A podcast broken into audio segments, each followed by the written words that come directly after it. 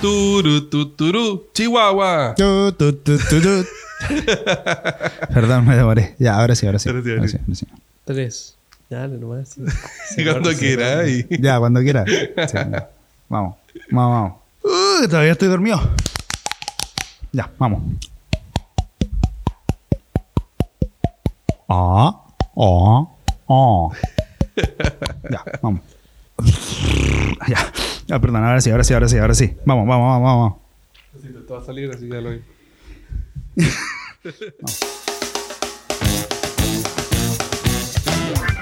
Sí, sí, sí. Probando, probando. Micrófono, sí. ¿Todo funciona bien? Sí. Bien. Muy buenos días, tardes, noches, según la hora a la que usted esté escuchando esta transmisión. Me llamo Jonathan Enríquez Soto y en el micrófono 2 me acompaña Joaquín Reyes Retamales. ¿Cómo estáis, Joaco? Hola, soy Joaquín. En el micrófono 3, Ignacio. ¡Eh! Hola, soy Ignacio. De vuelta al micrófono 1. ¡Eh! Ya, bien. ¿Cómo estuvo su semana, cabrón? ¿Cómo están?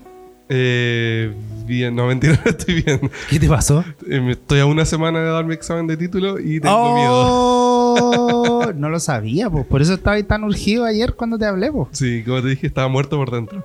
Oh, pucha.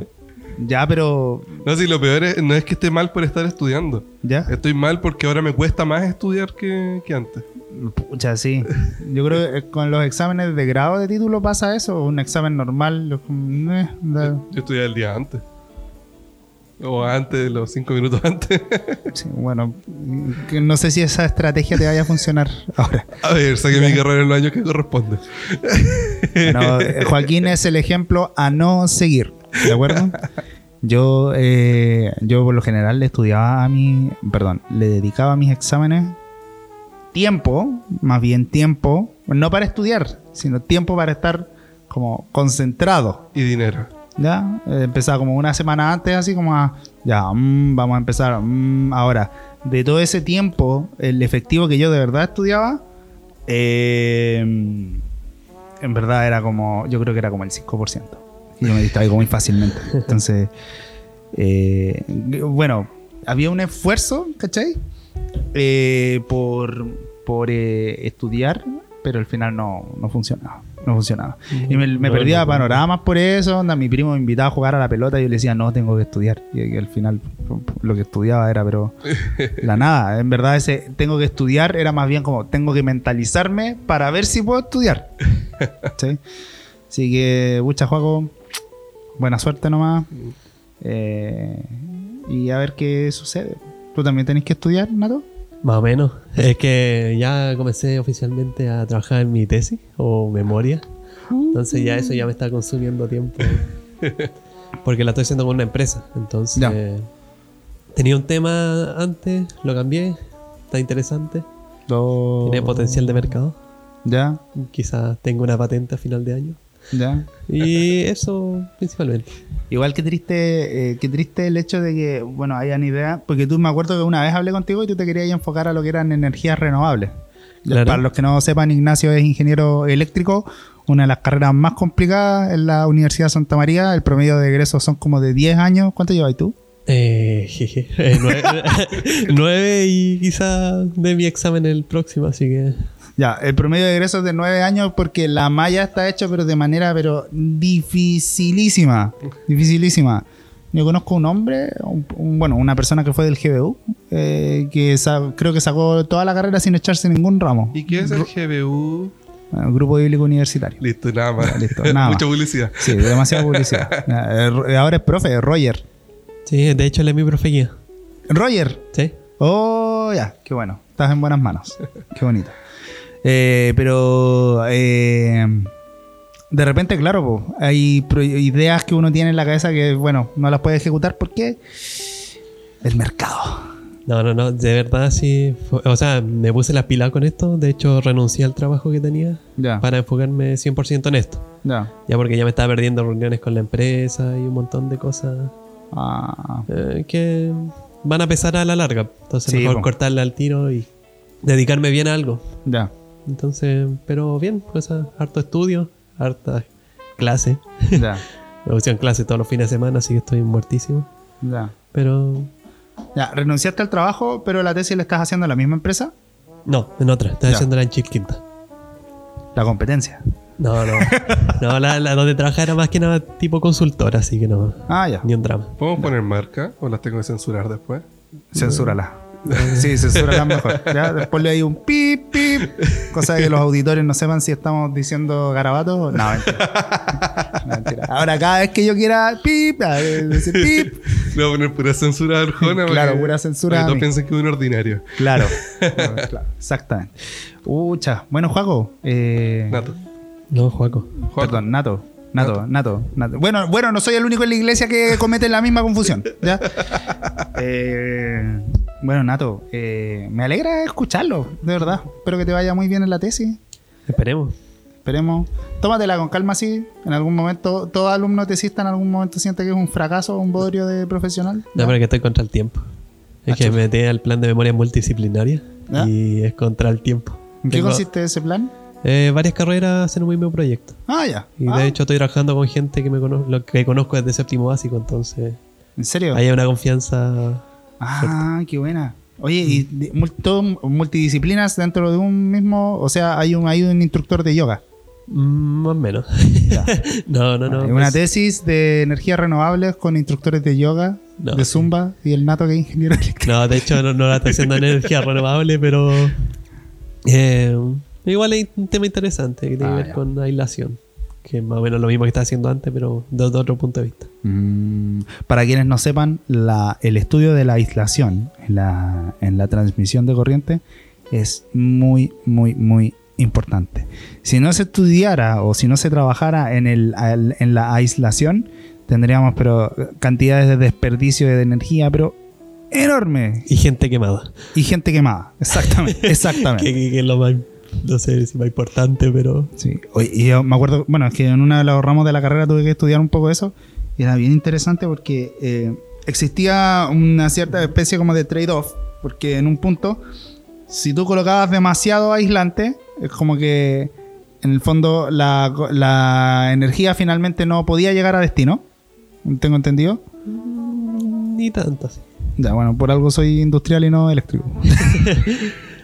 Pero por otra parte, en el fondo había que calcular bien hasta eh, cuánto grosor de aislante tenía que tener un cable como para asegurar eh, distintos temas como de no desperdicio de energía eléctrica, eh, el hecho de que lo que tú decías que no afectara a la gente y, el- y creo que si no me equivoco también la generación de campo magnético a través de los mismos cables de... Claro, bueno, todo eso está recontra estudiado, y, pero sí, más o menos.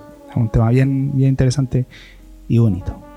Mientras tanto en mi mente. Taran, tan. Bueno, el pobre Sí, Nato no ha hablado en ningún capítulo. Démosle en algún momento la Pero oportunidad sí, de hablar. al final termino yo hablando la primera sección y después no hablo más. Esa es la dinámica. ¡Oh! Nos descubrieron. Sí, nos Ya no te a descubrieron. encerrarte en la pieza esta vez. Ya, sí, te vamos a tirar un trozo de pizza debajo cuando tengas que almorzar. No, mentira. Ah, novedades, muchachos. Tenemos una cuenta de Instagram. ¡Eh! No sé por qué nos demoramos tanto en hacerla, pero qué bueno que la tenemos. Sí, así que la idea, bueno, mientras los chiquillos estaban hablando de sus interesantes cosas, yo estaba en Instagram siguiendo gente ¿Ya? con la estrategia de que ellos me sigan. Ya, Después, después lo borro a follow. todos. follow por follow. Claro, follow por follow. no, sí, seguía a todo el mundo. sí. Seguía a influencers, seguía a Bad Bunny. No podemos dejar de hablar de Bad Bunny. ¿Seguiste a los coreanos? A Carol No, Dance. esos no. Ya. Esos me siguen a mí. Ah, ya. Hay que seguir a Lucho Jara, figura con el ego alto. Claro, gente que traiga más gente. La idea es, que se publicite, pues no que nos funen. Ah, verdad. No, no, no. Voy a dejar de seguir Bueno. aquí que morando. Bueno, a ver, ya bueno, pero la cuenta en Instagram, ¿cómo se llama? Eh, calmado. Se llama arroba una guion bajo lumbrera. Me quedé fácil. Una guion bajo lumbrera. Iba a ponerle, o sea, podía ponerle una lumbrera todo junto, pero no me gustaba cómo se veía. Así que puse una guion bajo lumbrera. Ya, a mí, Es el, a- a mí el guion bajo no me gusta mucho. A mí tampoco, pero es como la única forma de separar cosas. Punto. Punto. Ya bueno, una guion bajo lumbrera. Sí, Ahí síganos y tienen quizá en la- el futuro cambiemos a uno punta lum- una Mm, punta quizá, lumbrera. ya que exactamente, cuando ya no nadie más vaya así como a, a seguir, ya, ahí sí. O sea, me refiero, cuando ya no haya un aumento o disminución de followers, ahí vemos. Pero Ah, en esa cuenta de Instagram Eh, bueno, la idea de nosotros es subir eh, contenido del podcast. Eh, quizá, quizá a futuro, o más pronto de lo que piensan, subir eh, extractos del podcast para quizá enganchar un poquito. Ya. a las personas. Y dejar los links hacia la. hacia, ¿cómo se llama? los medios donde pueden vernos. Que hasta ahora son YouTube y Spotify. Aunque me carga subirlo a YouTube, la mayoría de la gente lo ve a YouTube. Sí, sí, es que, bueno, Spotify es pago, entonces Claro. no, no es, en el fondo... Antes escuchar música y podcast de Spotify gratis era, era fácil. Era. Mm. Después ya se volvió, pero total y completamente complicado. Claro, y Bueno, ahora. Así que tenemos Instagram. Tiene, tiene bastante publicidad. así que- Claro. Eh, Instagram. Seguimos, tenemos Instagram. Te ¿Seguiste a Carilu? Sí. Excelente.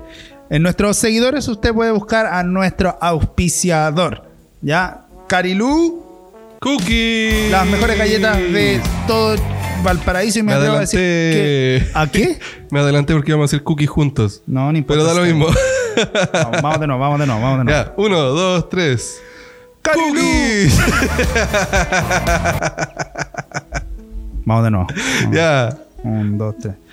Carilú Cookies. Las mejores galletas de todo Valparaíso y me atrevo a decir también que de todo Chile. Carilú Cookies. Usted puede encontrarla en Instagram. eh, bueno, en nuestra cuenta usted se mete a los seguidores y busca Carilú Cookies. Vamos a Arroba, compartirla en historias también para que la puedan seguir. Arroba Carilú-bajo eh, C-O-O-K-I-E-S. Ya. para los ingleses. Exactamente. Galletas más exquisitas, yo no he probado, la verdad. O sea, No. hay galletas ricas y las galletas de Carilú. Sí, son muy, muy buenas, como dirían nuestros amigos Exactamente. Argentinos. Así que le damos gracias a nuestro auspiciador por habernos acompañado en esta oportunidad. Nos comentan que acepta todo medio de pagos. Acepta todo medio de pago, acepta efectivo, tarjeta de crédito, débito. Líquido de rodillas. ¿Qué? qué? No, un meme muy Un meme malo que dicen que están secuestrando gente para robarle el líquido de las rodillas. Y es que es carísimo. Entonces, Cookies también acepta el líquido de rodillas. Bueno, cada semana Joaquín logra sorprendernos con la cantidad de. Voy a decirlo de un modo no peyorativo, de creatividad. ¿Ya? Para hablar acerca de los medios de pago de Carilu. Sí, y que eso está basado en también la cantidad de creatividad que consumo en internet. Qué muchacho más creativo. Sí. Bueno, eh, le damos gracias a Carilú por seguirnos acompañando desde el primer día hasta ahora. Eh, y. eh, mm, Nada, o sea, íbamos a hablar de un tema, pero nos quedamos sin tiempo. de hecho, sí, pues íbamos a hablar de un tema. ¿De qué íbamos a hablar? Eh, lo vamos a tener que dejar para el próximo. Y vamos a hablar, Exacto. para que se motiven, curiosidad. sobre todas estas cositas que cuando éramos lolo, cuando éramos niñitos, nos prohibieron. Así como, por ejemplo, ver Dragon Ball y ese tipo de cosas. Que Los Pikachu. Claro, los Pikachu, los, los Goku y los Vegeta. Ah, a mí me prohibían salir a jugar a la calle. Se pero nota. porque vivía en un barrio muy peligroso. Entonces, no, no era así como, oh hijo, salga nomás, no hay ningún problema. No, era. Así que la próxima semana sí o sí vamos a hablar de este tema. ¿Ya? Ya, Sí, hay que dejarlo anotado, ustedes nos acuerdan y si nos quieren compartir experiencias las vamos a estar leyendo también. Así que acuérdense en el Instagram, arroba una guion bajo lumbrera, ahí nos pueden escribir sus experiencias, vamos a estar recopilándolo. Exacto. Los queremos mucho, ¡Woo!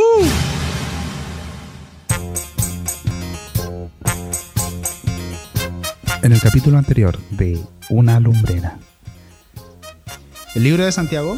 eh, la- bueno, la semana, las semanas anteriores estuvimos hablando acerca del libro de Santiago y acerca de eh, la influencia que este libro tuvo para la iglesia que se encontraba perseguida. De hecho, eh, es, es un mensaje dirigido a los hermanos que están en la dispersión.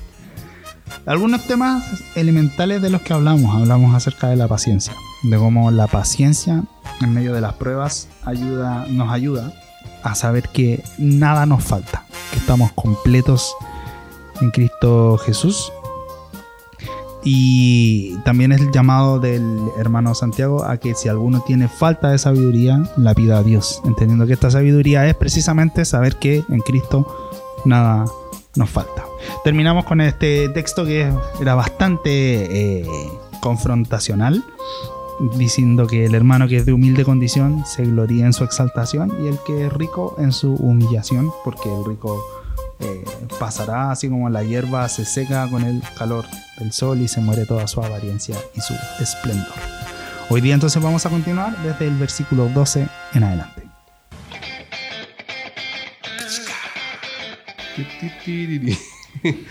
Oye, avanzado súper lento con Santiago. Sí, pero, pero ¿sabes qué? Yo creo que es necesario. Porque las semanas pasadas, bueno, si bien las lecturas que tuvimos, eh, ya al menos las disfruté, eh, igual tratamos de abarcar mucho en, en- en poco tiempo. Claro.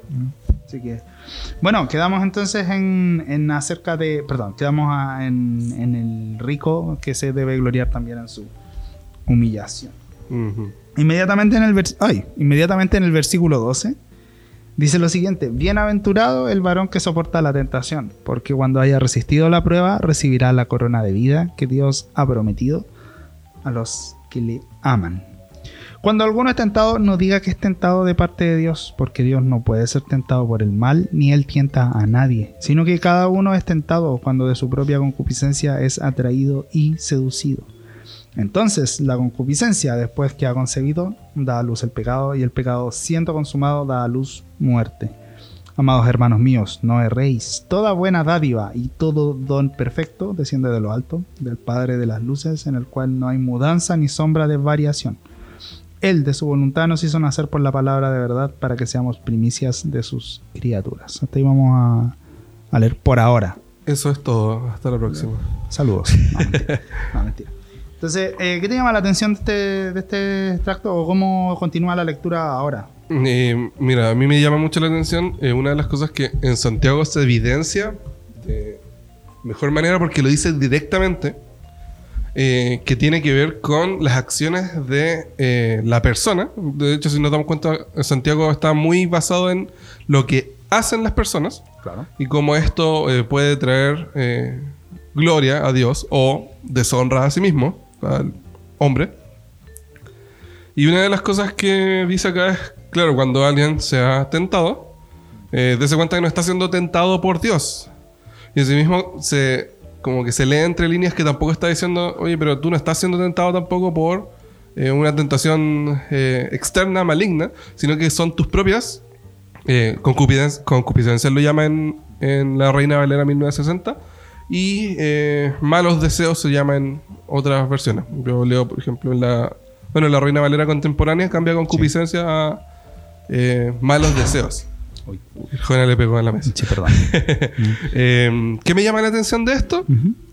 Que resalta una cosa que por generaciones se creyó que no era así, que es que el hombre Perdón, que por generaciones se creyó, coma, y que resultó no ser así.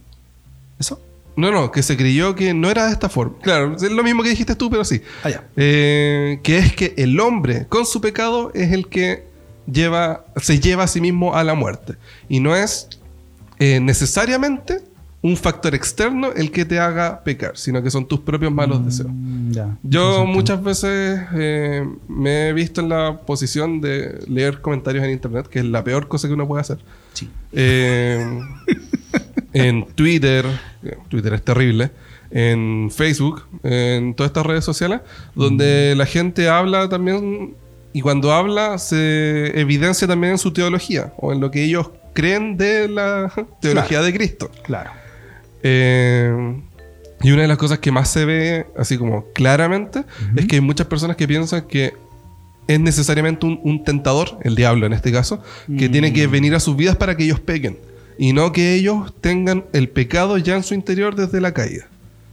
Y que eso es un error de, de entendimiento de la palabra, pero que eh, es difícil de evidenciar si es que no te lo dicen directamente. Y acá al menos Santiago te está diciendo, oye, son tus malos deseos los que te están tentando a pecar. Mm. No es Dios que viene y te tienta. Ahora mira, acá eh, quisi- quisiera hacer un alto, perdón, para hablar de dos cosas, dos conceptos que hemos estado hablando y yo creo que es necesario precisar. Tres tal vez, tres, tal vez. ya, cuatro. Cuatro. Ya, digamos con todo, no, ya. No, el primero, se usa la palabra concupiscencia. Claro. ¿ya? En la, en la Reina. Perdón. Reina la Valera contemporánea. La Reina Valera contemporánea dice. Malos deseos. Malos deseos. Y, y tengo entendido que en otras versiones dice deseos descontrolados. Deseos descontrolados. ¿ya? ¿Qué es lo que es la concupiscencia? Bueno, si uno se va al diccionario de la RAE, eh, la- las concupiscencias, perdón, cuando se habla de concupiscencia es acerca de un, de un hambre, ¿ya? Un hambre, eh, puede ser en cualquier orden de cosas, eh, de satisfacción de, una, de un deseo, ¿ya? pero de manera, tal como lo decías tú, descontrolada. ¿ya? Y creo que eso tiene mucho que ver con lo que veníamos hablando antes, acerca de la paciencia. Paciencia. Que la concupiscencia de alguna forma eh, echa abajo todo lo que la paciencia pueda generar. O sea, no sé si se entiende lo que, lo que Sí, quiero decir. sí. Como que la, la paciencia puede eh, generar así como un estado en la persona o una forma distinta de, de dirigirse en la vida que la concupiscencia al ser descontrolada va a echar abajo necesariamente. Claro. Ahora mira, sobre la concupiscencia, yo quisiera mencionar una cosita, una cosita. ¿Ya?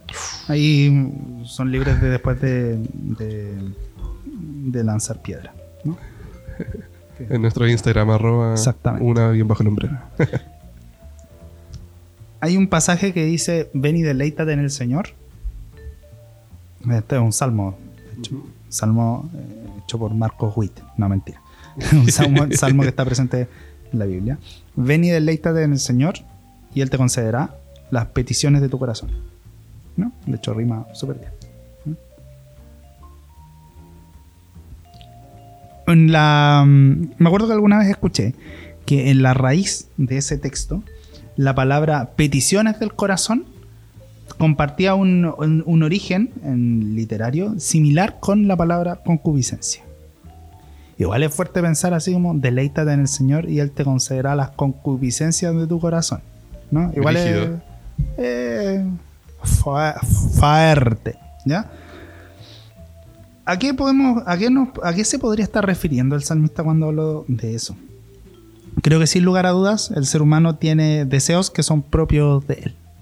Deseos de seguridad, deseos de ser amado, deseos de aprobación tal vez, o están los deseos sexuales que, bueno, yo personalmente y a la luz de lo que la misma Biblia dice, yo no creo que sean per se malos, están ahí por un motivo, o sea, Dios nos hizo sexuales por un motivo. En el capítulo anterior, de hecho, hablamos un poco de eso y que tenía que ver con eh, canalizar mal el deseo sexual es lo que lleva al pecado. Exactamente, En, en situaciones, en co- en condiciones exactamente. específicas.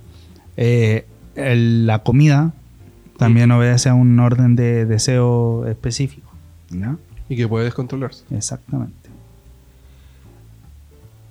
Hay cosas que, mira, por ejemplo, las ganas de comerse un chocolate, yo creo que también califican dentro de ese, de ese orden de cosas de deseos que no tienen ninguna relevancia para la misión. Me Claro. refiero para la, para la obra de Cristo. No tienen ninguna relevancia ni teológica, ni ministerial, nada. O sea, cuando tú quieres comerte un chocolate, no, no, no hay, un- podríamos pensar, no hay una, entre comillas, implicación teológica detrás. Y si compartes el chocolate. Si compartes el chocolate, podría ser. ¿ya? A pesar que estás en tu derecho de comértelo. Solo. Podrías comértelo solo. Encerrado. En el baño. Exactamente. ¿Ya? Yo creo que es precisamente cuando esos deseos eh, nosotros nos cerramos a la paciencia y nos cerramos a, que sea Dios quien nos provea estas cosas, eh, podemos incurrir en caminos tortuosos para satisfacerlo. Entonces, un ejemplo súper trivial. Si yo tengo ganas de comerme un chocolate y veo que mi hermano tiene una barra de chocolate, le robo la barra de chocolate. ¿Ya? Obviamente el objeto es una cuestión, pero que insignificante. Podríamos Nato, pensar. ¿Te has robado chocolate alguna vez? Mm, No que yo me acuerde. Qué bueno que no se acuerda. Yo, yo creo que sí. O sea, no me he dado cuenta, yo creo. Yo creo que sí. ¿A, a ti te gusta el chocolate, Nato? Y el amargo.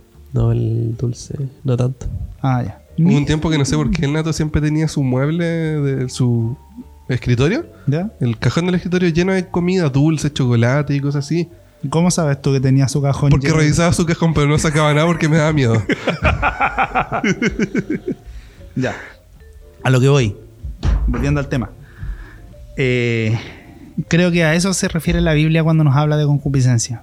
No que hayan deseos que necesariamente sean malos. Así como, oh, si yo tengo, si yo tengo ganas de comerme un chocolate, oh, esto, esto es malo, esto es más. Hay deseos que son parte del ser humano, ¿ya? Y que uno simplemente no puede, eh, tal vez como eh, reprimir o controlar.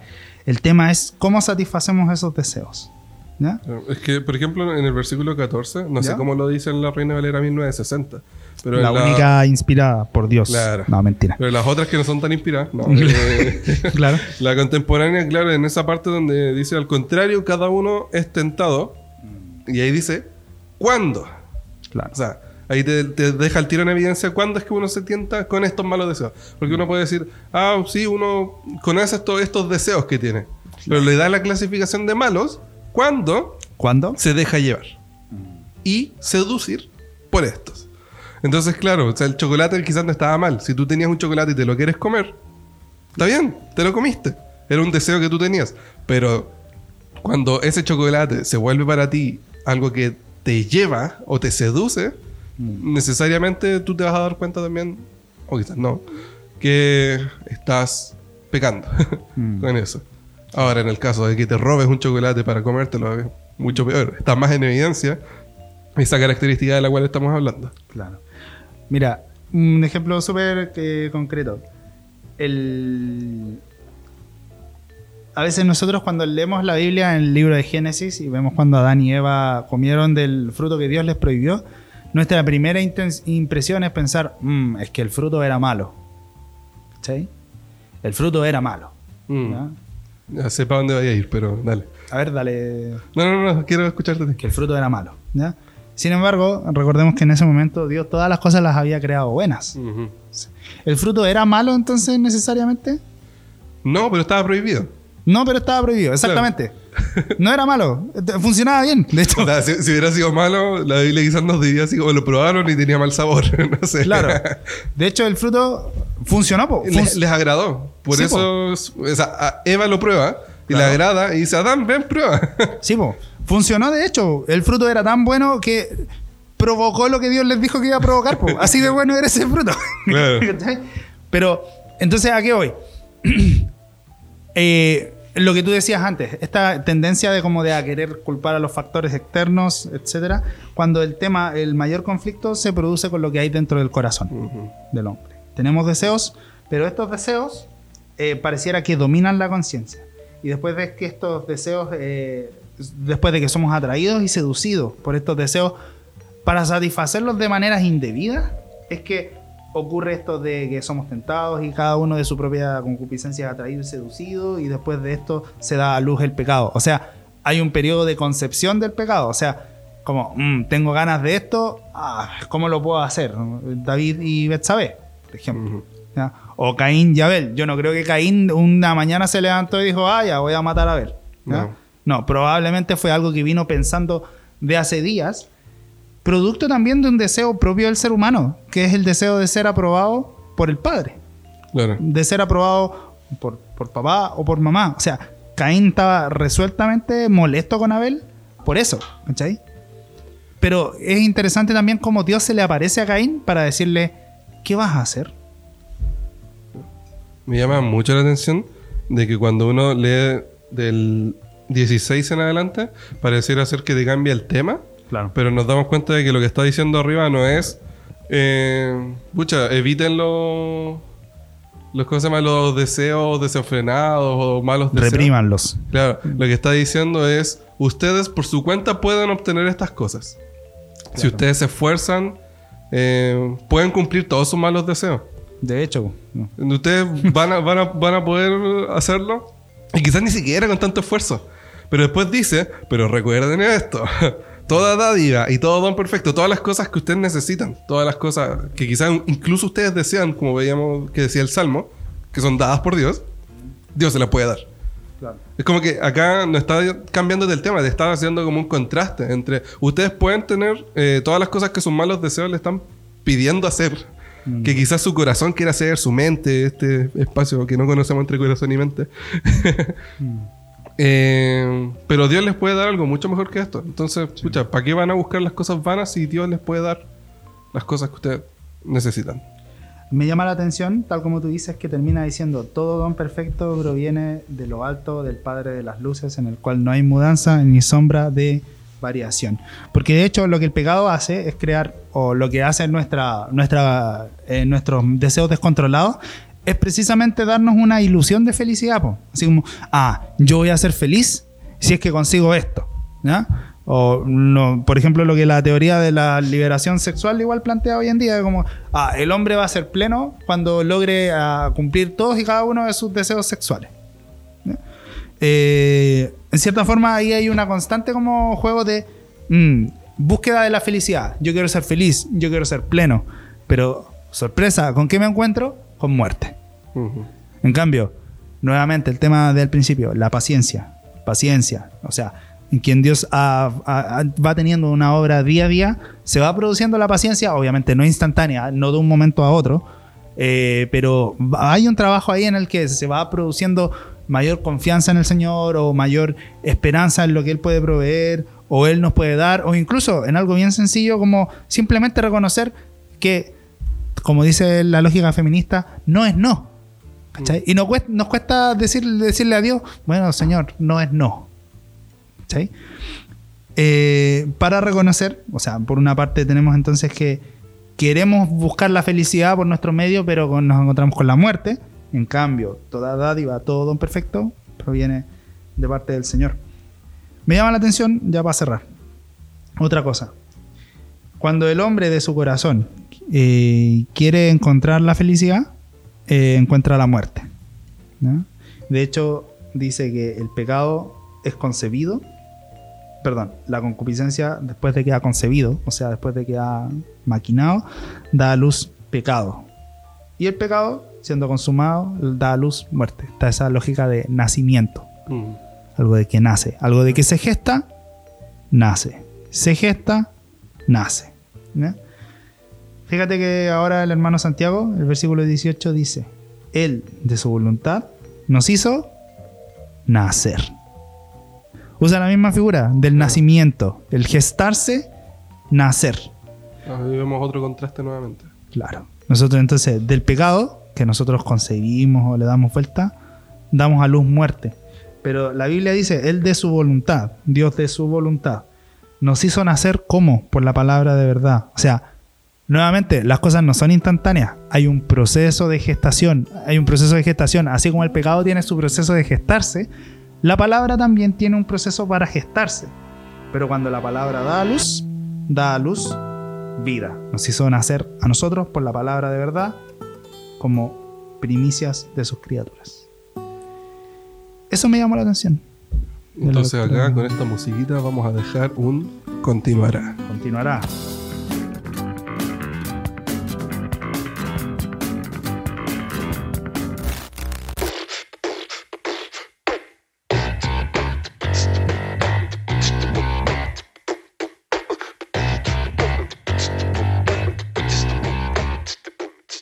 Durante mis últimos años de universidad, yo tuve harto, harto acercamiento a, a mi profesor de tesis. Bueno, yo hice una maestría en la U, entonces nos formamos como un buen grupo de, de compañeros y de amigos ahí, eh, los, los cabros que éramos del magíster, con el profesor. ¿Ya? Eh, mi profe un día quiere proponernos a hacer una- un asado. Creo que era como. Estábamos, estábamos como en noviembre, octubre, no recuerdo muy bien. ¡Un asadito! Eso, un asadito. No, ahora me acuerdo. El profe propone hacer un asadito y creo que era. ¡Un asadito! Sí, sí, era un asadito. Se acercaba a una festividad católica. No me acuerdo muy bien si era el, la- el tema de la. Sí, era el 8 de diciembre, que es el tema de la, de la procesión a los Vázquez. ¿Ya? Ahí están los Vázquez. Eh, toda esta procesión que ocurre todos los años, desde Santiago y desde Valparaíso hacia esta localidad que queda en el intermedio, donde hay una, una virgen, eh, o sea, me refiero a una, una- Como una Estatua. fruta. ¿no? Una, Sí, como una gruta. no sé. Eh, Pero hay un templo. Hay una... sí, hay un templo. Santuario. un santuario, eso. Un santuario votivo a la Virgen de los Vázquez. ¿no? Entonces la gente cada 8 de diciembre va al santuario de los Vázquez a pagar sus mandas porque hay gente que le ha encomendado a la Virgen que se recupere el papá o el hijo y si se recupera entonces voy yo voy a ir a los Vázquez caminando o en años anteriores últimamente no he visto eso yo voy a ir eh, de cuclillas a Vázquez De rodillas. de- Claro, de rodillas. De cuclillas debe ser difícil. Imagínate la cantidad de sentadillas que, que es equivalente a ir a los Vázquez. Si no me equivoco, una vez una persona fue así como agachada y en la espalda tenía como una réplica, así como una. Así como típica de estas cosas que hacen los arquitectos. De. ¡Ah! ¿No me escuchó? Sí, sí, sí. Ah, perdón. Eh, como una réplica de la. De la del santuario de los Vázquez. Ya, Y era como muy freak porque fue así como agachado con la cuestión encima de la espalda. Como una tortuga ninja. claro. Dato freak. Dato freak. Tortuga ninja. Era, era Cronos. Con el... Ya. El tema es que mi profesor propone, eh, nos propone eh, hacer un asado. Y yo propongo como fecha, oiga, profe, aprovechemos el 8 de diciembre. Ya que es feriado. Y el profe me queda mirando así, como, ya, y, y no- tú no tenés problemas en tu iglesia con eso. Así como, ¿por qué? Porque por cierto, mi profe sabía que yo era... Mi profe sabía que yo profesaba una fe. ¿Cuál? ¿Cuál? Él, eh, para él era que yo era católico. ¿no? Entonces, eh, me dice, eh, "Oye, si no vaya a tener problemas ahí con, con tu fe. Eh, ¿Por qué? Porque la procesión de los Vázquez, pues no se supone que tenéis que ir para allá. Y yo, no, profe, si yo no soy católico, yo soy... Ah, ¿y qué eres tú? Eh, soy... Soy... eh, Jonathan. Un gusto. un gusto, un gusto conocerlo. Bien, ¿y tú? No, le dije, no, soy, yo soy eh, eh, evangélico. Ah, ya, entonces. Ah, ya, ya bueno, ya, y siguió hablando y ta, ta. Y yo, mientras estábamos hablando, digo, ah, sí, voy ahí, uno- una, unas carnecitas, un chanchito. Y el profe me dice, chao, te pasaste. ¿Por qué? No, porque no se supone que 8 de diciembre, como que no. Dije, no, pues, profe, si esos son los, los católicos. Yo, yo soy evangélico. Ah, entonces ustedes creen, me dijo, "Usted- ah, entonces ¿cómo es? ¿Ustedes creen en el Nuevo Testamento? Eh, sí, y en el Antiguo también. Pero ¿cómo? Sí, pues, profe. O sea, no, po. Eh, pero, ah, pero para ustedes, el Antiguo Testamento, ¿qué, qué es? No, pues el Antiguo Testamento es lo, ah, son promesas de cosas que van a ejecutarse en el Nuevo Testamento. Entonces, ¿creen en el Antiguo? Sí. Ya, ¿y qué hacen con el nuevo? También lo creemos, pues. ya, ¿y qué hacen con María? Eh, yo dije, no, buena onda con María, pues, simpática. Guau, sí, ah, ya, terrible buena onda ahí en el barrio, la conocemos todas, sí. ¿no? Mentira, le dije, no, eh, respeto porque es la madre de Dios, eh, pero ser humano. No, no hay una devoción o una eh, adoración hacia María. Suena como una típica escena del Chavo del 8, así como. Sí, y yo que ¿Y dije, yo qué dije? ¿Y cómo? Eh, y yo que dije, sí, una cosa así. No, el católico. Claro. ¿Y el Nuevo Testamento? No, sí, también, el evangélico. Y el profe me queda mirando así como, ah, ya. Se fue. ¿no? Toda esta introducción, ¿para qué? Bueno, un saludo de paso para mi profe, saludos para Werner. Eh, toda esta introducción, ¿para qué? Para hablar de el canon. El Canon. canon. Voy a sacar mis notas, permiso. Uh. Uh, no. Son como 15 páginas de notas. Eh, la- Prepárense. Ya es igual quiero contar porque lo que me propuso el Jona cuando estábamos hablando por WhatsApp, porque no me lo voy a guardar. Ah, ya, dale, cuéntalo, cuéntalo. Y el Jona me dijo, oye, ¿sabes que tengo un tema? Yo estaba quedándome dormida. Me dijo, tengo un tema para, para mañana.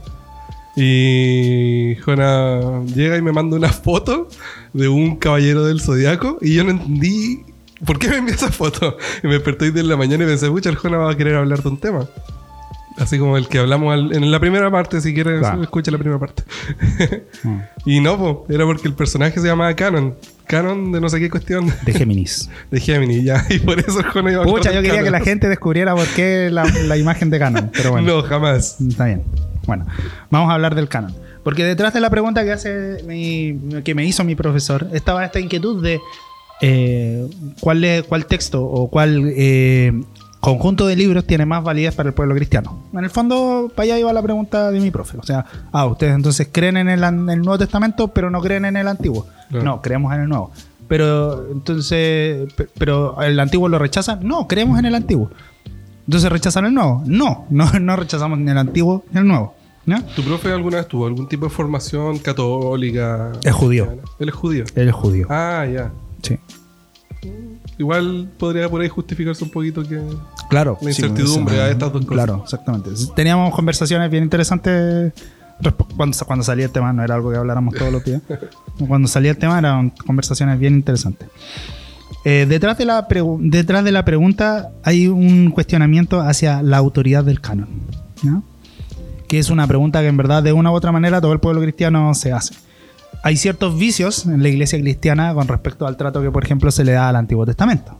Para muchos el Antiguo Testamento no es objeto de estudio, porque lo único que interesa es el Nuevo Testamento, lo cual igual es paradójico considerando que el Nuevo Testamento a cada rato cita al Antiguo Testamento. Está como basado, está como cimentada todas sus bases en, Sí, el antiguo. Claro, exactamente. Que ¿Ya? nunca ven que en su obligación de la Biblia tiene unos puntos suspensivos, tienen que apretarlo. Y ahí te aparecen todas las referencias. que eres pesado. No, perdón. pero uh, surgen entonces dos cuestiones. ¿Por qué aceptar la autoridad del Nuevo Testamento? Mm. Y más aún, ¿por qué aceptar la autoridad del Antiguo Testamento? Si se supone que el Antiguo Testamento, se supone, que fue hecho por la comunidad judía para la comunidad judía. Mm. Bueno, de partida, decir que el canon fue conformado eh, no de un momento a otro. Lo hablamos hace unos capítulos atrás. eh, el pueblo judío tenía relatos acerca de lo que Dios había hecho con ellos. solamente había transmisión oral. Y la transmisión, y muy, muy, muy buena parte de la transmisión oral también consistía en discutir el conocimiento. O sea, no solamente se transmitía y ya, escuchen borregos, esto es todo lo que hay que aprender y aprendanlo ciegamente, sino que también existía este proceso de diálogo y de, de injerencia de parte del, del que escuchaba en formarse un juicio propio acerca de, de la tradición, acerca de, lo- Claro. de los escritos. Además de eso, me acuerdo de una charla en la que participé, ¿Ya? así como bien cortito. Eh, el expositor decía so- hablaba sobre el Nuevo Testamento en este caso. Y hablaba también de los problemas que tuvo eh, al formarse el canon eh, cuando los escribas llegaban y tomaban los textos que escribían otras personas. Muchas veces tenían que ellos eh, craneárselas para lograr entender el contexto en el que está escrito y el sentido que tenía el texto ¿Ya? para poder lograr poner palabras específicas en lugares específicos que a veces podían ser muy parecidas. El, digo, el, ¿cómo se llama? el expositor usaba, por ejemplo, la palabra pero. ¿Ya? Que un ¿Algún, ¿Algún contexto así? Me refiero, ejemplo específico. Eh, ¿Te no acuerdas de alguno? Pero el pero siempre se usa ¿Ya? para eh, decir así como esto está pasando, pero algo. En oposición Claro, a- en oposición, claro. ya. Y decía que, por ejemplo, el que leía esto y lo tenía que tra- transcribir, podía leer, en vez de pero, perro. Ah, bueno. Y ahí, pues, es que ahí pueden derivar un montón de palabras, así como un en con un el. Claro. Pero que en, ese, en nuestro idioma, estoy poniendo ejemplos como en nuestro idioma. Ah, claro. Y que en sí, su claro. idioma, en su también forma de escribirlo, podían tener ese problema. Imagínense, nos hubieran dicho, en vez de pero, nos hubieran puesto perro. Y como hasta el día de hoy hubiera llegado ese, Mm. ese ejemplo a nuestra Biblia actual. Sí, me- Entonces la también había- del perro. Claro, entonces también había un proceso, como decías tú, como pasó también con la tradición oral, de que ellos tenían que no solamente leer y traducir o transcribir, sino que también meditar en lo que estaba diciendo la palabra. Exactamente. Detrás de todo eso hay un proceso de maduración, de fermentación teológica. Así como en la fabricación de la cerveza no es llegar a juntar los elementos y listo. No, hay que Ah, juntar los elementos, hay que dejar que repose. Una vez que repose hay que hacerle otro tra- tratamiento más. Algo similar pasa con la reflexión teológica. No se produce de un momento a otro, no se produce mágicamente. De hecho, hay reflexiones teológicas que han tomado siglos y aún no se ha llegado todavía a un consenso claro o específico. Entonces, tenemos el Antiguo Testamento y tenemos el Nuevo Testamento. El Antiguo Testamento sabemos cómo fue conformado. eh, o tenemos ciertas ideas de cómo fue formado a través de este proceso de, de- de traducción, o perdón, de, de, de transmisión, perdón, oral, eh, que en algún momento los, eh, los eruditos tuvieron que decir, tenemos ya que escribir esto, tenemos que esto dejarlo por escrito, porque es la forma, es la forma en la que Dios ha interactuado con nuestro pueblo. Si seguimos en esta misma dinámica, en algún momento se nos va a olvidar a todos. Y ahí ocurre el mismo problema que con la transcripción, cuando se escribe recién por primera vez esto. Claro. Que quizás no fue uno solo el que escribió todo. O sea, quizás dijeron ya tres escribas vayan copiando lo que yo estoy diciendo. Y puede que incluso entre ellos mismos hayan tenido problemas en la transcripción de, de este texto. Exactamente. Entonces, eh, hay detrás, un, como ya mencioné, hay un trabajo teológico, que eso va a afectar de una u otra manera a los lectores posteriores. Eh, de partida, ¿cómo nos vamos a identificar con ese texto? ¿Ese texto tiene algo que decir acerca de nosotros? ¿O qué es lo que nos quiere decir el texto? ¿no? ¿Cuál es el sentido del texto? ¿Qué es lo que nos quiere decir el Antiguo Testamento? ¿no? ¿O qué, bu- qué buscaron los, los quienes transmitían el Antiguo Testamento? eh, ¿Qué, es lo que ellos buscaban finalmente decir? ¿no? Entonces, poco a poco se fueron conformando los libros del Antiguo Testamento. Los, los primeros que se formaron fueron los llamados libros de la de la de la Torá, si no me equivoco, que si no me equivoco son los que forman el Pentateuco. ¿ya? Génesis, Éxodo, Levítico, Números. Con Deuteronomio pasa algo particular. Deuteronomio no fue escrito o no, no fue escrito en un periodo eh, inicial del pueblo de Israel, sino que fue escrito en el periodo de la monarquía, cuando empezaron los reyes. Lo cual igual tiene sentido si te pones a pensar de que una de las ordenanzas, de las ordenanzas para los reyes era que específicamente meditaran en la ley. Entonces, de alguna manera tenían que hacer una recapitulación de todo el conocimiento que estaba en Génesis, Éxodo, Levítico y Números, y eso pasó a Deuteronomio. Claro. ¿no? Deuteronomio después fue añadido al Pentateuco. Significa que como Deuteronomio fue añadido en línea de tiempo posterior a estos otros libros, no pertenezca al Pentateuco. De hecho, no necesariamente. Me refiero, el Deuteronomio finalmente es una recapitulación. Claro. Es- podríamos decir es como la reflexión teológica final que hubo precisamente de los primeros libros. Y tampoco contradice nada de lo que hayamos encontrado ya en el Pentateuco, sino que lo reafirma. Entonces no, no hay motivo para, por ejemplo, decir, no, esto chao, esto para la casa. Exactamente. Detrás hay que reconocer entonces que el Deuteronomio es de hecho un ejemplo claro de este proceso de maduración y de reflexión eh, acerca del Dios que se comunicó con el pueblo de Israel. Ahora, detrás de encontrarle un sentido al Antiguo Testamento eh, y al Nuevo Testamento también, hay otra pregunta clave que es ¿cuál es la autoridad propia del texto? ¿O por qué asumimos que el texto tiene autoridad? Para el antiguo Israel, el, el texto del Antiguo Testamento tenía autoridad para una parte. Escuelas de teología judías existían muchas, muchas. Pero para una de las escuelas, el texto tenía autoridad porque validaba las tradiciones. ¿no?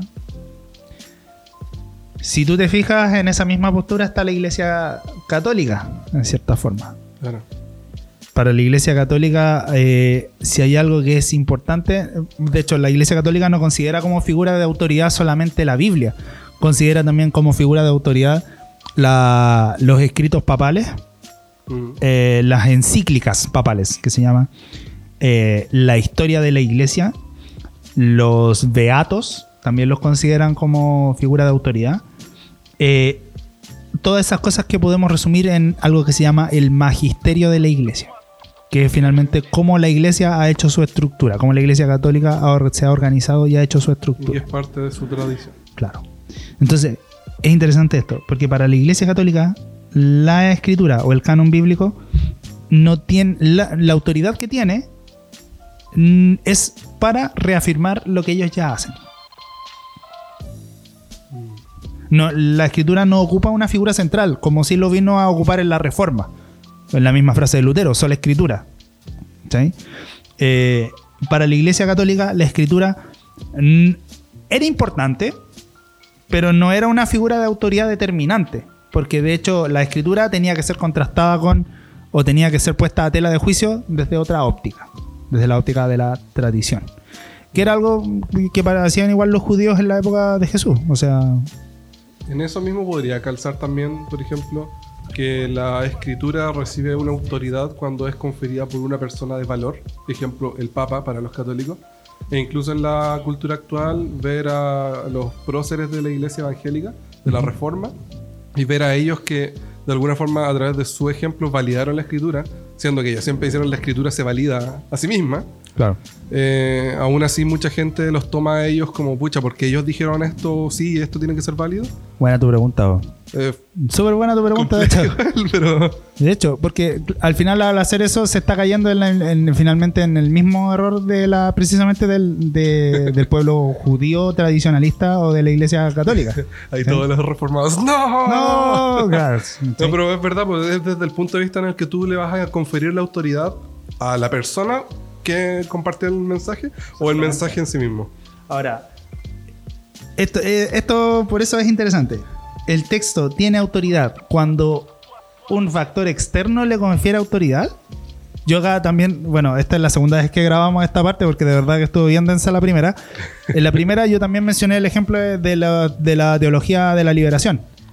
Que ellos, de hecho, la narrativa que, a la que abordan el texto bíblico es desde la liberación de los oprimidos. Entonces es como. eh, no es- para ellos no es eh, que el texto tenga algo que decir y que hay que descubrir, sino que para ellos el Sobre los texto oprimidos. tiene que hablar de los oprimidos. El texto va a hablar, el tema central es los oprimidos. De eso va a hablar. Lo cual no quita que la Biblia en sí hable acerca de la libertad, de la opresión y de la abolición de la esclavitud. La Biblia tiene esos temas. Pero de ahí a decir que es el punto central de la Biblia, mm, creo que es una apuesta súper arriesgada. Tan arriesgada como lo es la propuesta que hace... Pues chao. Dilo, dilo, dilo, dilo. Que salga. Ya. Mira. Ya, a ver. Es como si estuviéramos ahorcándote o no sé. No, es que. Ya. Filo. Desde el mundo eh, reformado existe una clara intención de ver en la Biblia la narrativa del reino. ¿Esto es lo que querías decir o te acobardaste? Esto es lo que yo quería decir. Ya, dilo nomás entonces. Existe la narrativa del reino. Mm. ¿ya? Entonces, así como el teólogo liberal busca en la Biblia como, oh, sí, es todo lo de los oprimidos, eh, existe la tentación en el mundo reformado de ver en la Biblia forzadamente el tema del reino. Ah, sí, el tema central de la Biblia es el reino. Mm. Ya veo por qué te acobardaste. ¿Ya? Casi. Casi, casi. Lo cual, ya, ya que ya lo dije, ya que ya lo dije, ya me eché a todo el mundo encima. Ah, pero, que, pero que igual hay que destacar que esto no es una crítica a, a la teología reformada. O sea, No, no, o sea, ojo, es no, un- es un comentario sobre algunas actitudes que surgen de ciertas teologías. no es una crítica, sino que es un llamado de alerta. Mm. A esto me refiero. Lo que, igual como lo dije, lo dije hace un momento, cuando lo grabamos anteriormente, esa grabación ya no va a ver la luz del día. Quizás. Eh, quizás sí, quién sabe. El easter egg. El easter egg, pero es claro. la verdad. ¿eh? Excelente. Sí, lo dejo chuta. El, que la Biblia mencione ciertos temas no quiere decir que el tema central de la Biblia sea ese. Entonces, Mm. que la Biblia hable de los oprimidos no quiere decir que el tema central de la Biblia sea la libertad de los oprimidos. Aunque sí podemos ver en la Biblia una clara intención de parte de Dios de traer libertad. Mm. ¿no? De hecho, en el libro de Santiago también está. Así como podríamos debatir que el tema central de la Biblia sea el reino, igual es posible ver en la Biblia bastantes alusiones al reino. ¿no? ¿Será el tema central de la escritura? Y más aún, ¿será por ese tema central que la Biblia tiene autoridad? ¿No? Y nosotros también podemos caer en el error de ponerle un filtro a la Biblia antes de. Sí, Así como si fuera una fotito de Instagram, nosotros le ponemos un filtro para vernos más bonitos. Si nosotros queremos ver algo en la Biblia, nosotros le vamos a poner el filtro que queramos. Claro. Por eso de ahí el celo del mundo, eh, por, por eso de ahí el celo del protestantismo, en ver la escritura eh, no desde una óptica externa, sino dejar que la misma escritura sea la que nos vaya contando una historia. sea que sea la misma escritura la que nos vaya contando las preocupaciones, los anhelos de Dios y no ver de antemano, Dios se preocupa por los elefantes, ¿cierto? Entonces, a ver qué pasó acá. Ah, sí, po, el, el arca de Noé. Ah, ¿viste que Dios se preocupa por los elefantes? Como... Gracias. Eh, Nato nos está mostrando el tiempo. Eh, Nato está, tiene hambre y quiere irse para la casa. A ver, igual nos estamos yendo con todo en este capítulo por no haber hecho capítulo la semana pasada. Exactamente. ¿Ya? Entonces, ¿que hubo una preocupación o un trabajo hermenéutico detrás? Lo hubo. ¿Ya? De hecho, perdón, el texto en, en la formación canónica hay ejemplos claros acerca de un trabajo teológico que hubo. Por ejemplo, en el libro de los jueces. Si ustedes se fijan en el libro de jueces, es como que hay un relato, hay distintos relatos, distintas historias de distintos jueces, pero todos fueron recapitulados en un solo libro. Ah, El libro de Eclesiastés, por ejemplo, al final tiene este comentario de, y bueno, el, el predicador, el, autor de Eclesiastés, tiene como al, al final un comentario de, y bueno, y cuanto más conocimiento adquirió, como más, más, más, más sabio se volvió, etcétera, etcétera, etcétera. Así como también, por ejemplo, en el Nuevo Testamento, el libro de Filipenses fue conjunto en una sola carta. Se cree que fueron, de hecho, dos cartas al libro de Filipenses. ¿Ese tipo de ediciones hace que la Biblia pierda valor? De hecho, no necesariamente. Lo que hace es que precisamente nos dé la confianza de que hubo un trabajo detrás. mm, Hubo un trabajo para no dejar el contenido suelto. Y lo más importante, sin alterar el texto en sí. Algo similar pasó con el Testamento, con, lo- con el Nuevo Testamento. ¿ya? En el Nuevo Testamento eh, también hubo ese mismo trabajo, como ya lo mencioné, pero pasó algo distinto al del Antiguo. En el Antiguo, viste que hubo un proceso de maduración y de reflexión teológica. claro. Ya, pues. Al llegar al Nuevo Testamento, eh, el Nuevo Testamento simplemente se puso al lado del Antiguo Testamento. Se llegó y se colocó nomás. ¡Pum! Mm, ¿Por qué?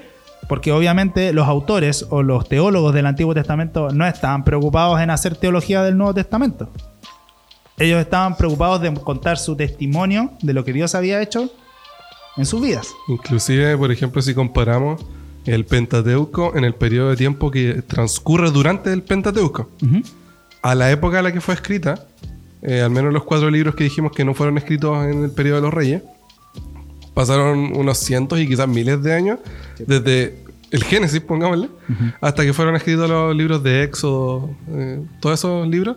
Entonces, también podemos considerar eso, en contraste al Nuevo Testamento, que vemos, por ejemplo, que cuán- cuánto habrá pasado, unos 30 años de quizás las autoridades de los primeros evangelios que desde que ocurran los hechos y terminan con la muerte de Cristo, la resurrección, y de ahí en adelante pasan unos 30 años más o menos, serán, en- dependiendo de cada libro, escriben ahí el texto, entonces tampoco hay mucho tiempo entre, entre esto, porque claro, lo que tratan de dar es un testimonio de las personas ya casi en sus últimos años de vida. Exactamente.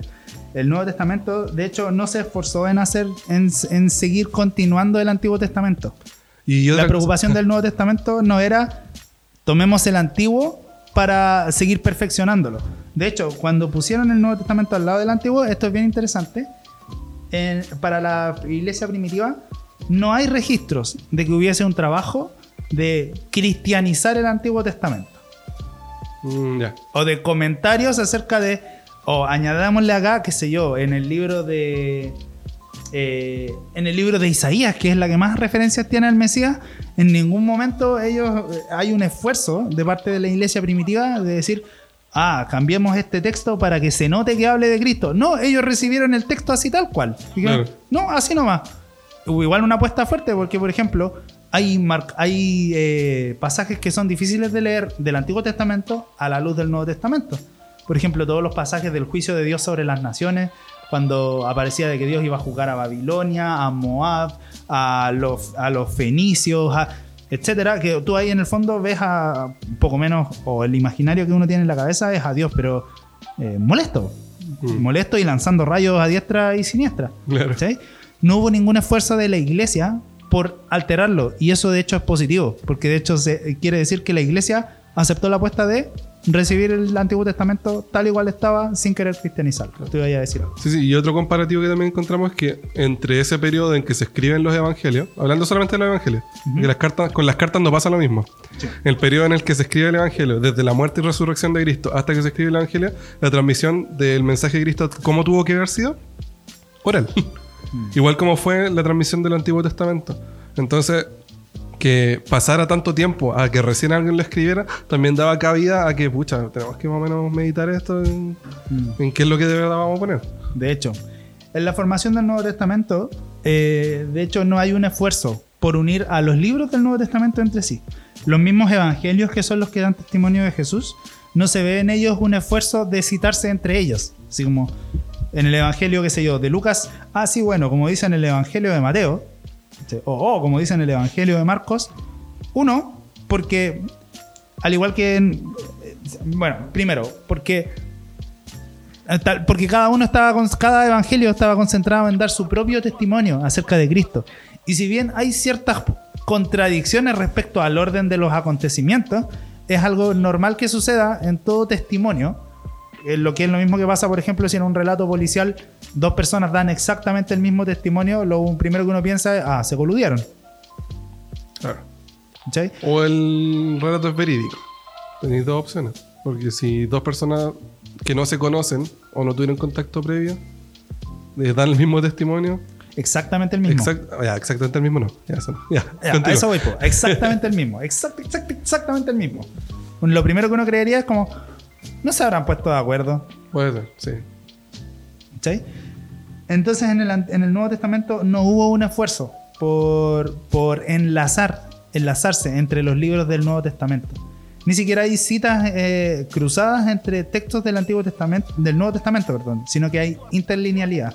O sea, dos textos que sin citarse están apuntando el mismo tema. Y siento que, por ejemplo, que un texto te diga ocurrió esto y esto al mismo tiempo, mientras que uno te lo diga ocurrió esto y después pasó esto, eh, también le da un poco de veracidad porque te lo están contando desde el testimonio de, de la misma persona que es el autor. Entonces, al juntar el Nuevo Testamento con el Antiguo, de hecho hay una riqueza teológica, porque pareciera que hay ahora temas del Antiguo Testamento que se enlazan con el Nuevo. Surge todavía un debate, que es que será cuál será entonces el testamento que tiene más validez, el Antiguo o el Nuevo. Otra cosa bien interesante de notar, uno podría acá pensar como, bueno, entonces eh, tal vez lo, lo más preponderante del, del canon del Antiguo y el Nuevo Testamento sea precisamente el orden en que los libros están. Como si el orden en el, en el que los libros estuviesen, tal vez eh, puedan dar una, pu- pudiesen dar de cierta forma una especie de impresión acerca de cuál es el sentido del texto. Bueno, el autor del cual me basé para hacer todo este exordio eh, plantea dos puntos. Primero, eh, el hecho de que muy probablemente la razón por la que se ordenaron los libros de la Biblia es por un tema de que era más práctico imprimirlos. En los medios en, los medios en que estaba fueron impresos eh, originalmente. Así que Muy bien. no hay, no hay relevancia así como, no, es que este tiene que ser el orden del canon. Es que muy probablemente haya sido porque era más fácil imprimirlos así, en primer lugar. Y segundo, y bien importante, para el periodo en el que la iglesia primitiva recibió el Antiguo Testamento, no había ni siquiera entre la comunidad judía un consenso de cómo debía ser el canon o en qué orden tenía que estar el canon. Así que los primeros cristianos recibieron el Antiguo Testamento, entre las propuestas que habían, vieron cuál era la que podría decirse que se relacionaba más con, la, con el pensamiento cristiano y lo adoptaron, sin cambiar el contenido del texto. Sin cambiar el contenido. Eso es súper importante. ¿Ya? Así que, eh, en cierta forma, es interesante. En cierta forma, es interesante ver que a pesar de que no hubo un esfuerzo por cristianizar el Antiguo Testamento, eh, finalmente el juntar el Nuevo Testamento con el Antiguo genera esta especie, esta especie de simbiosis. Hay que rechazar el Antiguo Testamento y la propuesta del autor que leí es que en verdad cada testamento da testimonio por sí mismo acerca de Dios, Así como toda la palabra. así como toda la palabra. Y que de hecho hay que considerar también que el contexto en el que nosotros recibimos el canon hoy en día es distinto del de los cristianos primitivos. Mm. Ellos recibieron solamente el Antiguo Testamento. Ellos vivieron la formación del Nuevo Testamento. Claro. Por último, el autor plantea que, por si acá el autor se llama Brevard Childs, Brevard, como brebaje, Brevard Childs, Childs, El brebaje niños. exactamente, el brebaje niños. Childs plantea que, de hecho, el Nuevo Testamento, sin la intención de hacerlo, finalmente lo que provocó fue eh, tener que transformar la lectura del Antiguo Testamento, sin transformar el texto en sí. Mm. se recibió tal cual. Ni siquiera se le tuvo que cristianizar. Pero con el Nuevo Testamento, el Antiguo Testamento ahora adquirió un sentido. ¿Cuál es la tarea que nos queda entonces? Darnos cuenta de cómo cada testamento da su testimonio en sí, sabiendo que cada testamento fue formado en un contexto diferente. Porque la preocupación de los primeros teólogos no necesariamente era hablar de Cristo, sino que hablar del trato de Dios con su pueblo. Mientras que los teólogos o los escritores más bien del Nuevo Testamento, su preocupación principal es hablar acerca de cómo Cristo trata con la iglesia. Claro. Así como Dios trata con su pueblo. Y hay una relación. Qué bonito. Aplausos. Aplausos. Para Brevard Childs. Exactamente. Gracias a Dios por Brevard Childs. Bueno, igual en el texto que leí habían cosas con las que yo así como que, eh, en esto como que no estoy muy de acuerdo. Pero, Ah, pero de la saltáis, ¿no? Sí, film. Total no es la Biblia, así que me lo puedo saltar. Buenísimo. Con esto estamos ya concluyendo este Estamos capítulo. concluyendo. Eh, Hoy día sí podemos decir que el capítulo estuvo difícil. Sí, estuvo difícil. Estuvo súper difícil. Pero gracias a Dios, toda la semana nos muestra que. eh, de- to- toda la semana nos muestra su apoyo a través de inspiración, a través de precisamente esos procesos de conflicto de, de, no, esta cuestión no quedó bien. No, me enredé acá. Y todo eso. Rígido. Este capítulo eh, un poco más largo de lo normal. Yo creo que este va a ser el capítulo más largo que vamos a subir. Creo que todas las semanas hemos estado subiendo un capítulo Sí. más largo que la semana anterior. Pero eh, si llegaron hasta acá, estamos muy agradecidos. Sí. Si nosotros también llegamos hasta acá, estamos agradecidos. Eh, el trabajo de edición va a estar complicado, pero. Eh, no, pero agradecido de que nos puedan escuchar. Eh, si, de nuevo digo, si llegaron hasta acá, se ganó un abrazo de Ignacio. Un abrazo virtual Oh. de Ignacio. El mejor abrazo que podrá ganar en la vida. El más frío. El más frío. Iceman. Pero con, pero con cariño. Sí, así que eso, cobre su, Su su abrazo. Sí, claro, lo puede cobrar a través de nuestra cuenta de Instagram. así que gracias a todos. Eh, palabras al cierre. Y por favor, en cuenta de Instagram también déjennos sus dudas, comentarios, propuestas de temas también o preguntas. Podríamos hacer una sección de lectura de comentarios Sí, si no hacen hartos comentarios, eso sí. y preguntas, Sí. contestando las preguntas que nos hagan. El primer bloque pues, se puede transformar en algo espectacular. Tal vez. Pero requiere participación de los radio escuchas. No, o podcast escuchas. Eso. De los, podcast, de los podcasteros. Eso. O un podcastero me dijo, oye, hablen de Apocalipsis. Yo le dije, pucha que eres pesado. Habla de Apocalipsis. No. No. Pero eh, no. traiga un experto en apocalipsis. No, pero ojalá ya cuando esto de la pandemia, como en tres años más pase, eh, Si es que estamos vivos. claro, podamos, podamos tener también colaboraciones con otras personas. po. Si alguien quiere participar acá, nosotros no nos vamos a hacer atados. Ahí ya no vamos a hablar del libro de Apocalipsis. Vamos a hablar acerca de los efectos que dejó el libro de Apocalipsis. Ya, así que muchas gracias. Hasta aquí quedamos el día de hoy. Exactamente. Despedida de alguno de ustedes. Que ¿Quiere Dios decir les algo bonito? bendiga. Que tengan muy buena semana. Bendiciones. Hasta la próxima. Chao, chao. Una lumbrera. El podcast. Una idea que se convirtió en un periódico que se convirtió en un podcast. Los chicos de la congregación hablan sobre Biblia Y actualidad.